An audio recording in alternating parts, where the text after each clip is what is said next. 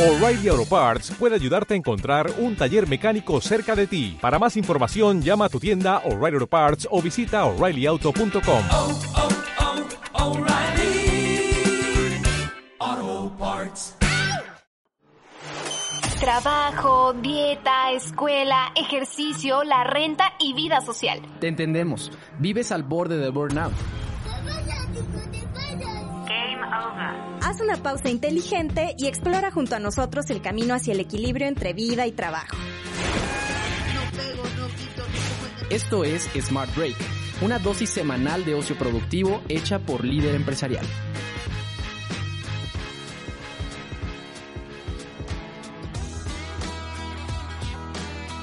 Hola, ¿qué tal? Mi nombre es Jennifer González y les doy la bienvenida a otro episodio de Smart Break, que hoy tiene el poder femenino a todo lo que da. Hoy Osvaldo González me dejó solita en la conducción, tuvo que ocuparse de otros asuntos y tenemos como invitadas a dos mujeres superpoderosas que nos manda Unreasonable, esta plataforma para emprendedores sociales. Ellas son Sabina Malacón, quien es directora de programas, bienvenida. Gracias. Y Jessica Pavón, capitana de atracción. Hola. Y pues bueno, hoy vamos a hablar, chicas, de tengo esta idea de negocio, ¿de verdad funcionará? Platíquenos eh, en su experiencia que, que tienen con, con, Unreasonable, ¿qué ideas eh, o cómo saben ustedes que una idea primigenia, una idea de negocio, de verdad es una idea de negocio y no es una ocurrencia que, que no tiene futuro? Eso es como yo creo que la principal preocupación de los emprendedores sociales o de otro tipo, ¿no? Claro, pues fíjate que yo creo que ese, ese, esa transición entre una verdadera idea de negocio o algo que no tiene sentido es la primera acción, ¿no? Creo que cuando alguien habla mucho de esta idea que tiene, pero solo habla y habla y la piensa y toma baños de 20 minutos, 30 minutos pensando y platica con los amigos, pero nunca pone acción a esta idea para entender si verdaderamente alguien compraría o usaría este producto o servicio, eh, pues entonces entendemos que no es nada más que pues un, sueño sin, sin muchos pies ni cabeza, ¿no?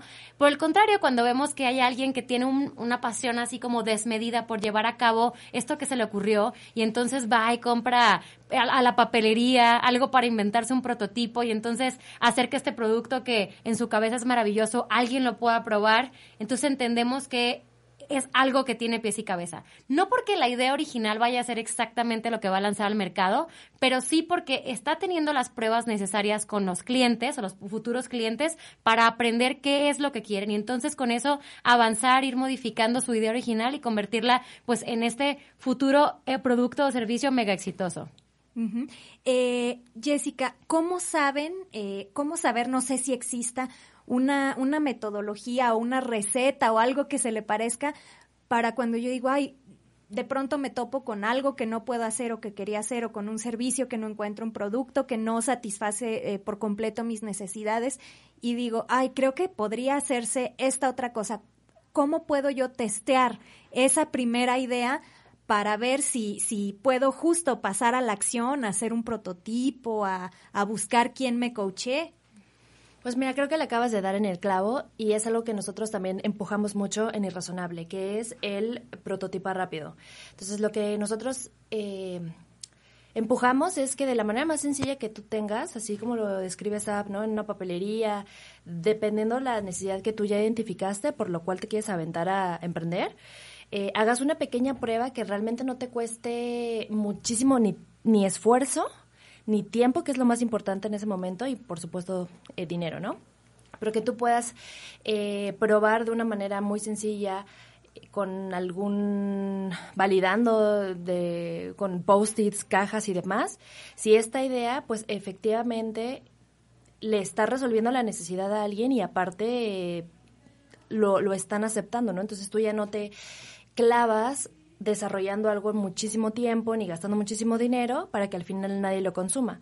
Uno de los ejemplos que nos gusta mucho compartir entre los emprendedores cuando van al instituto es que eh, cuando llegaron Someone Somewhere, ellos llevaban una, una guayabera, ¿no? Que estaba pensado con ciertos con ciertas características para cierto mercado y ahí se dieron cuenta que ellos podían prototipar esa misma guayabera de otra forma con una playera muy sencilla y su classic el pocket que es clásico ahora entonces en realidad no esa ese prototipado les habrá costado, no sé, tal vez 40 pesos. Y eso les dio pie para probar y validar que ese producto que hoy es su- una de sus grandes estrellas era súper bien recibido por el mercado al que querían llegar. Entonces, clásico es, de verdad, no te la compliques tanto.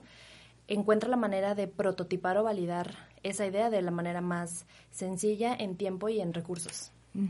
Eh, ahora, háblenos de los obstáculos, porque un emprendedor de pronto pues se siente solo, ¿no? De, es como, tengo esta idea, Claro. no sé a dónde acercarme y además, eh, pues mucha gente le va a decir, sobre todo cuando son cuestiones muy innovadoras, de pronto es como, pero es que eso no, es que eso no sirve.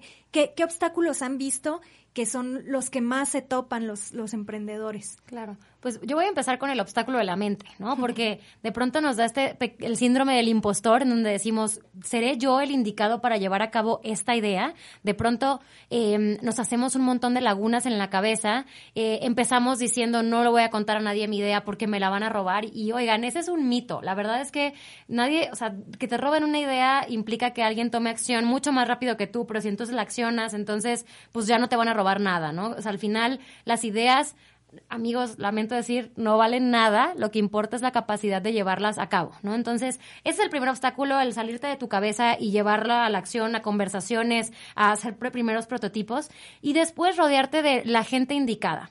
¿Y cómo identificar a la gente indicada? Pues creo que no hay una fórmula secreta. Nosotros lo- los identificamos a través de un esquema de valores. Nuestra red de mentores, que son más de 100 mentores, se ha sumado al movimiento irrazonable solamente porque comparten los valores a los que nosotros nos hemos alineado desde hace seis años. Entonces, eh, cuando estamos afuera tratando de validar una idea eh, o de sumar a gente para nuestra iniciativa, pues creo que lo más importante es entender quién quién va a saber en los momentos más difíciles cómo guiarte en la toma de decisiones y, eso tiene que ver con, con los valores. Eh, no sé, Jess, ¿tú quieres añadir algún otro en tu experiencia que has visto un obstáculo y cómo superarlo? Eh, pues el que se me viene a la mente, la verdad, es el obstáculo de que a veces uno como emprendedor se casa con esta idea y no está tan abierto a recibir feedback o a recibir algún comentario.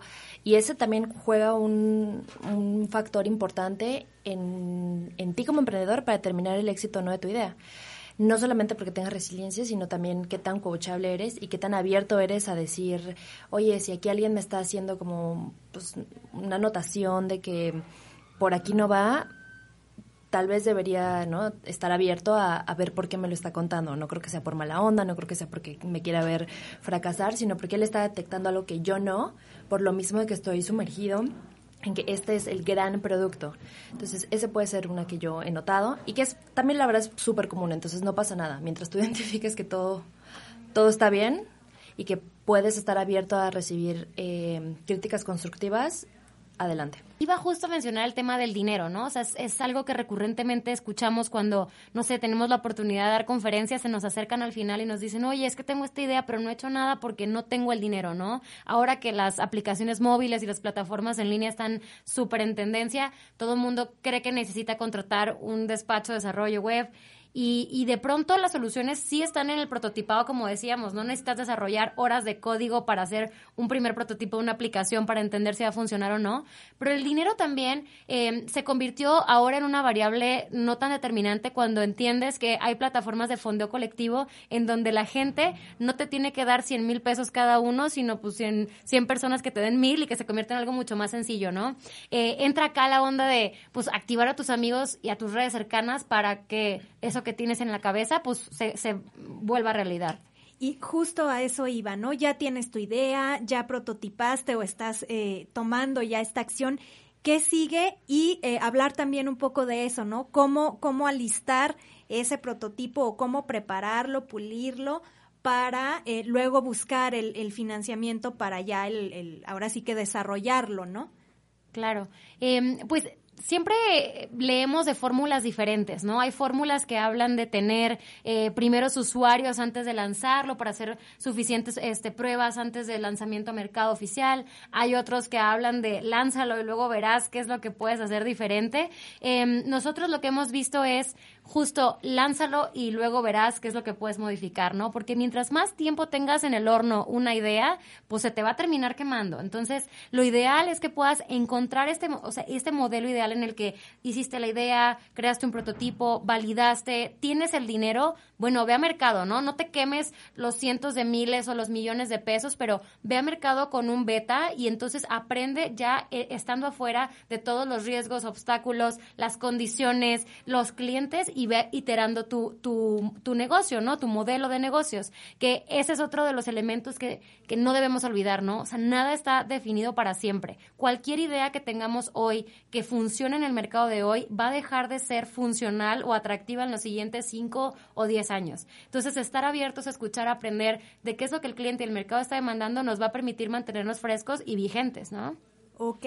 Eh, antes de, pasar contigo, Jessy, vamos a escuchar una cápsula que justo nos habla pues del tiempo de vida de las empresas en México para pasar a cómo planearlas de modo que pues podamos tratar de que tengan un, una vida, una expectativa de vida más amplia. En México, la esperanza de vida promedio de un negocio no alcanza los 8 años. De acuerdo con las mediciones del INEGI, basadas en los censos económicos realizados de 1989 a 2014. Incluso en el corredor Centro-Bajío Norte, donde se ubica la mayoría de los estados cuyo PIB ha tenido mayor crecimiento en los años recientes. Ese es el promedio de vida de los negocios, incluso después de superar el primer año de existencia. Yucatán, Querétaro y Baja California Sur son las únicas tres economías estatales cuyos negocios tienen una expectativa de vida entre 8.1 y 9.1 años. Listo, regresamos de la, de la cápsula. Jessy, eh, ¿cómo podemos eh, planear desde el principio, incluso, no sé si desde que tenemos esta idea, desde que concebimos la idea, pensando en que nuestra empresa tenga un ciclo de vida más amplio, no los tres o los cinco o los pocos años que, que luego tienen las empresas en México? Yo pensaría eh, un poco es en la belleza del el ecosistema emprendedor en México, que ha ido creciendo y ya es más grande, entonces en realidad tienes muchos recursos para irte acercando de acuerdo en la etapa en la que te encuentras. Si tú estás en una en una etapa idea donde todavía realmente estás solamente estás solamente cocinando este proyecto, puedes eh, acercarte a diferentes organismos u organizaciones que apoyan esas etapas. Entonces creo que a diferencia de hace unos cuantos años en donde probablemente no había tantas opciones, eh, ahora puedes encontrar justo recursos, organizaciones, emprendedores que te pueden ir acompañando durante el camino. Entonces yo pensaría también en el que constantemente tú como emprendedor te estés dando un clavado de qué es lo que hay afuera para que tú puedas, como bien dice Misab, acercarte hacia las personas correctas que te pueden ayudar en el momento ideal. Porque, por ejemplo, no tiene caso que te acerques a una aceleradora cuando tú eres una etapa idea, simplemente porque no va a haber match en el momento en que te encuentras.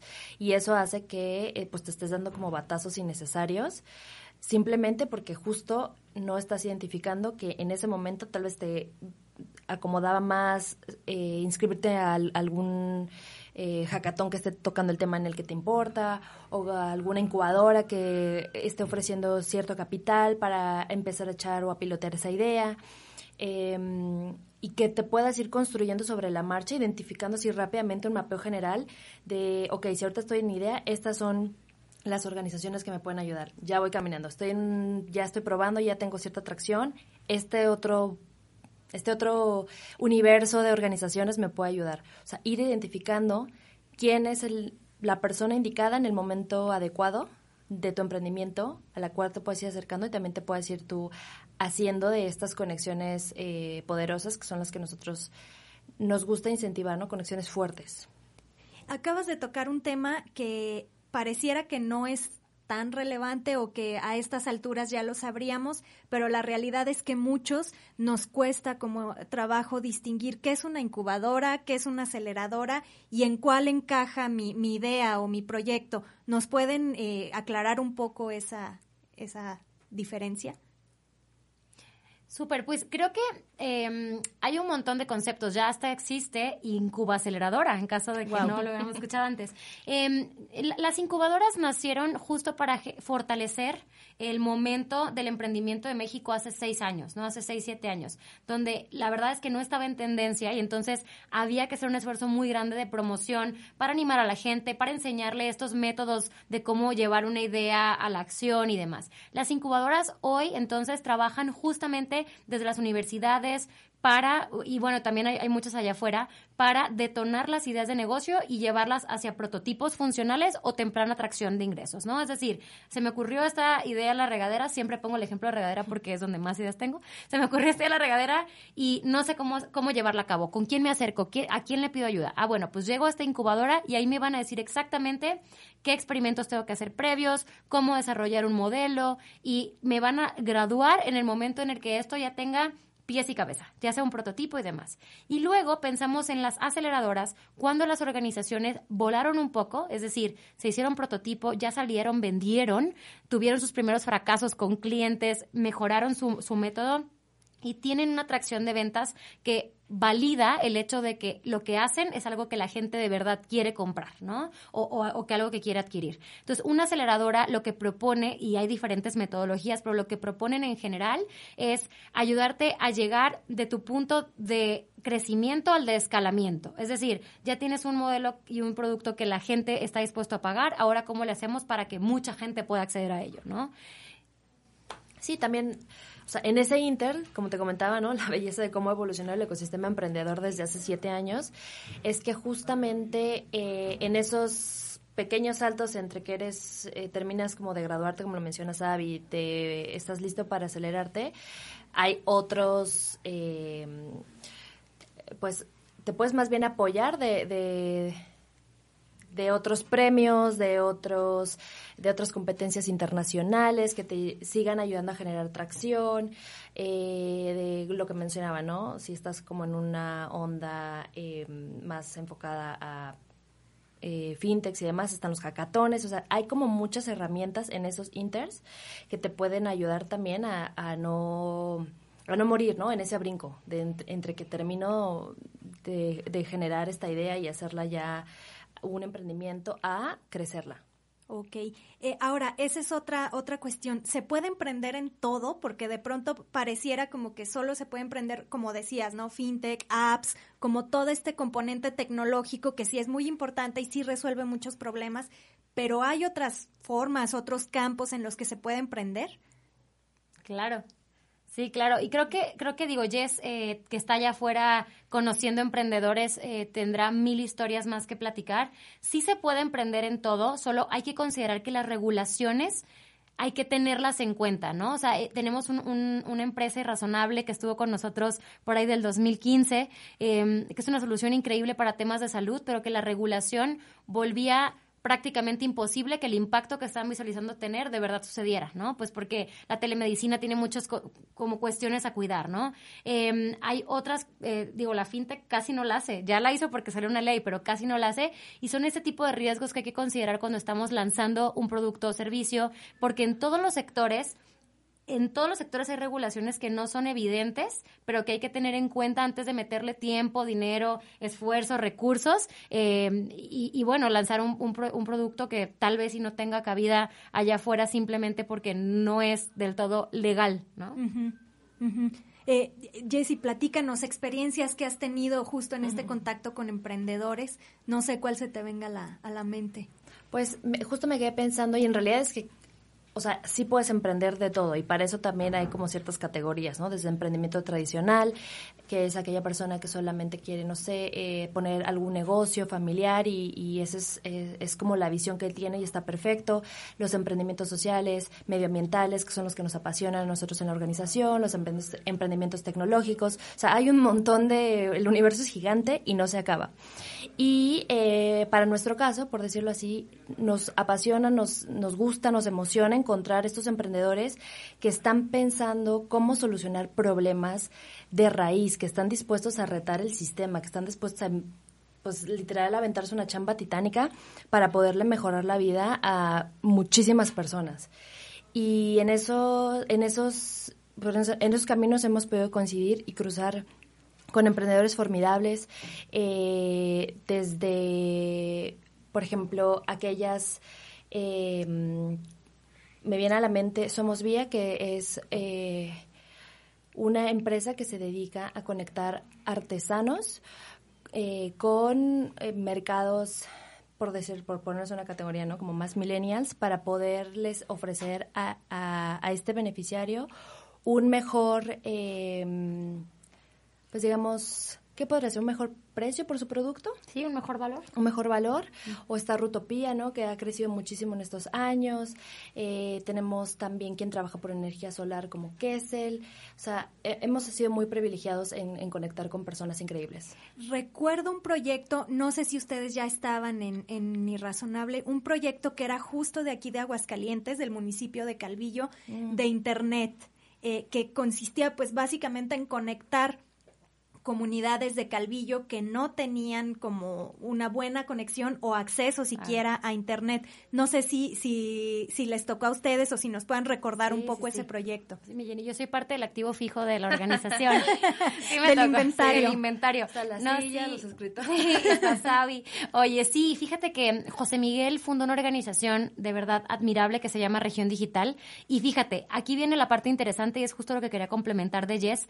José Miguel encontró un problema y del problema diseñó una idea, una solución, ¿no? Y, y ahí es donde está también un punto bien fundamental para asegurarnos de que un emprendimiento va a ser exitoso. Si está planteado desde solucionar un problema, va a encontrar mil ideas y mil formas de solucionarlo. Si está planteado desde tener una idea y hacer que encaje, encaje, encaje, probablemente va a batallar un poquito, tantito, mucho más, ¿no? Entonces, Región Digital eh, lo que detectó es que no había infraestructura de Internet en el municipio de Calvillo, específicamente donde él estaba, que era todavía una comunidad más metida en, en las zonas rurales, y lo que hizo fue diseñar la forma para llevar justo la línea de internet eh, para que la comunidad pudiera acceder a ello y cobrarles una renta aparte fija mensual eh, de bajo costo, ¿no? Hasta la- a las señoras les armó un modelo en el que las señoras de la comunidad eran las que se encargaban de cobrarles a las demás y pagaban semanalmente y demás. Entonces, ¿por qué pasó esto? Porque José Miguel quería estudiar la carrera por internet, no podía estar viniendo a Aguascalientes y dijo, pues, ¿cómo le hago? Eh, y entonces tenía su problema y dijo, ¿cuánta más, ¿cuántas más personas se enfrentan a esto?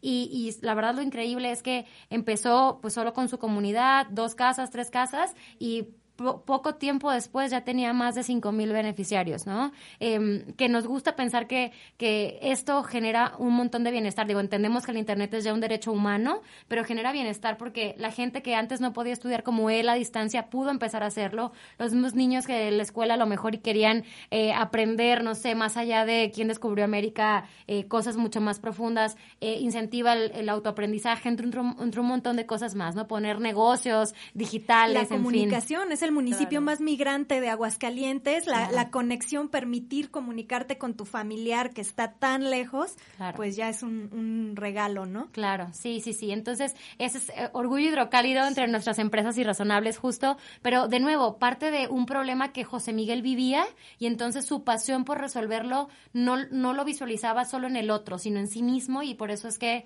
lo echó a andar y pues creció de la manera en que lo hizo. Claro. Que es otro factor, ¿no? La empatía Claro. que tienen los emprendedores de decir, bueno, si esto me está pasando a mí, justo a cuántos más no y cómo hago para que eh, esto se acabe, o sea, esto deje de ser un problema. Y que eso se aplica al emprendimiento social y a otro tipo Claro. de emprendimientos, ¿no? O sea, de pronto, a lo mejor, bueno, un emprendimiento social se va a preocupar, por poner un ejemplo, por eh, bancarizar, ¿no? A lo mejor comunidades que, que no están bancarizadas, cuando un emprendimiento fintech va a decir, bueno, las tarjetas ya no son como tan viables para este sector de la población y demás, ¿no? Entonces es un poco también como de echarle coco, dirían los papás. Claro, claro. Y, al final, digo, el emprendimiento se trata justo de eso, ¿no? De encontrar problemas. Digo, en Latinoamérica hay problemas, problemas, problemas, problemas. Entonces, seguro hay un montón de oportunidades allá afuera.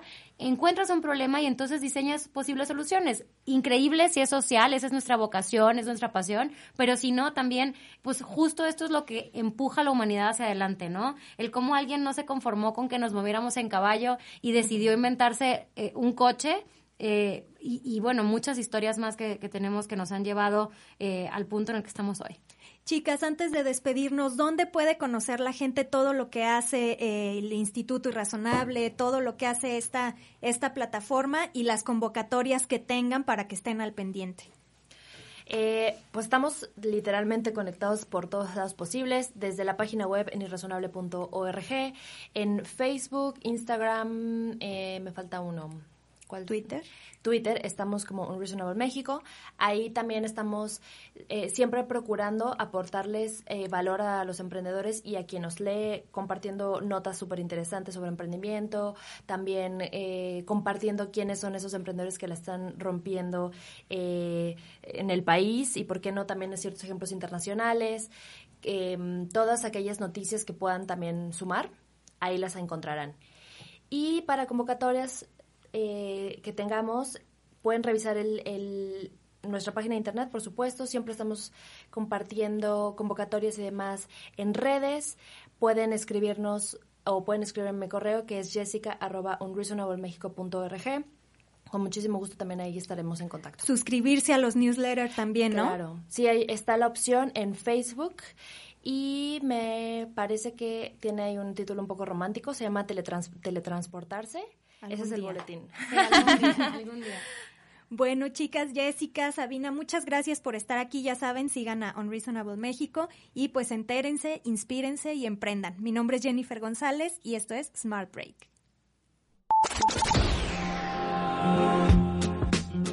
Smart Break es un podcast de líder empresarial. Producido por Jennifer González y Goretti Torres. Producción ejecutiva por Osvaldo González. Diseño de sonido y edición de Edgar Pérez. Busca un episodio nuevo cada jueves a las 5 de la tarde en Spotify, Evox y Apple tengo, no me importa y adiós.